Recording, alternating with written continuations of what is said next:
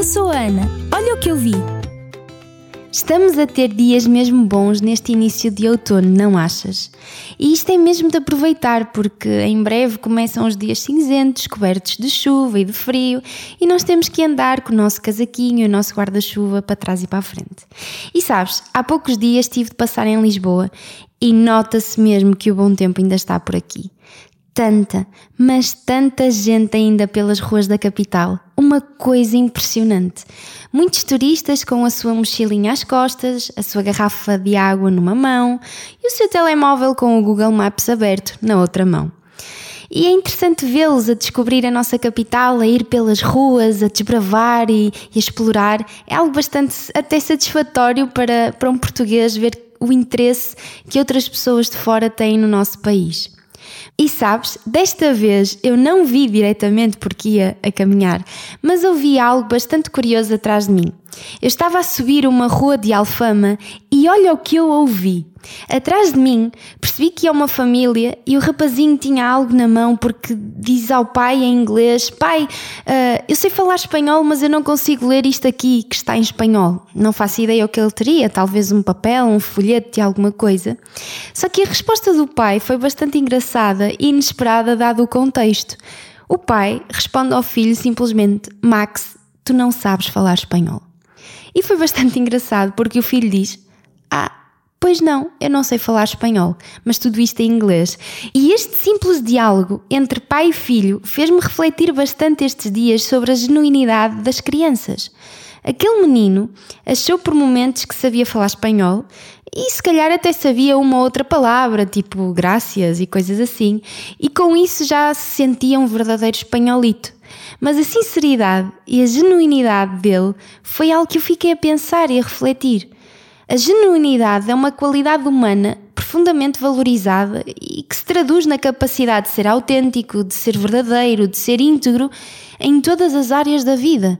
Ser genuíno implica o agir, o expressar-se de uma maneira congruente e coerente com os nossos próprios valores e crenças e os nossos sentimentos.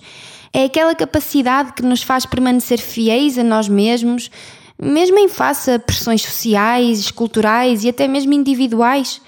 Por outras palavras, é não ter más intenções e ser puro nas suas ações, nos seus pensamentos e em todas as áreas da vida. A genuinidade é um dos pilares fundamentais da autenticidade, que é vista como um dos meios para se viver uma vida mais significativa e satisfatória. Quando nós somos genuínos, vivemos de forma mais plena, mais feliz. E ser genuíno na sociedade atual não é uma tarefa fácil, porque muitas vezes nós somos pressionados a nos encaixarmos nos moldes pré-definidos pela própria cultura, pela própria sociedade, às vezes até pela própria família.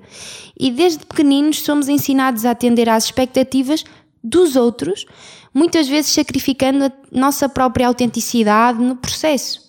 No entanto, a verdadeira genuinidade exige coragem, exige nós conhecermos a nós próprios para que possamos desvendar uh, aquilo que nós queremos ser. Por isso é que a honestidade e a sinceridade andam de mãos dadas com a genuinidade. Ser genuíno significa ser verdadeiro em nossas palavras e ações, como como te acabei de dizer, evitando a hipocrisia e a manipulação. E isso requer integridade e responsabilidade para vivermos de acordo com os nossos princípios e com os nossos valores, mesmo quando isso não é tarefa fácil. Ser genuíno envolve conhecermos-nos a nós próprios. Para sermos genuínos é necessário conhecermos, compreender as nossas motivações, valores, compreender aquilo que nos faz sentido na vida, saber também quais são os nossos limites. E este processo de, sei lá, autoexploração pode ser bastante desafiador. E muitas vezes nós somos confrontados com aspectos de nós mesmos que nós preferíamos ignorar. No entanto, é somente ao enfrentarmos essas partes menos favoráveis de nossa personalidade de que podemos crescer e tornar-nos ainda mais autênticos, ou às vezes tornar-nos apenas autênticos. Além disso, ser genuíno requer a coragem também de ser vulnerável. A vulnerabilidade é muitas vezes vista como uma fraqueza, mas na verdade é uma demonstração de força. Quando nós somos genuínos, estamos dispostos a compartilhar os nossos sentimentos, a, uh, as nossas experiências com os outros, sem máscaras ou fachadas. E isto permite-nos estabelecer conexões profundas uns com os outros, conhecermos uns aos outros, identificarmos uns com os outros uh, e criar laços e relações. E é tão bom, numa sociedade como a atual, ainda podermos e conseguirmos ver que existem pessoas genuínas a falar. A conclusão da viagem de hoje é mesmo não vale a pena escondermos atrás de máscaras só para sermos aceites. 99% das vezes, essa aceitação externa só nos leva a um vazio gigantesco connosco mesmo, não achas? Quanto temos de aprender com os mais pequeninos? Como é que é possível uma coisa que eu ouvi, não que eu vi, ter-me feito pensar tanto sobre este tema?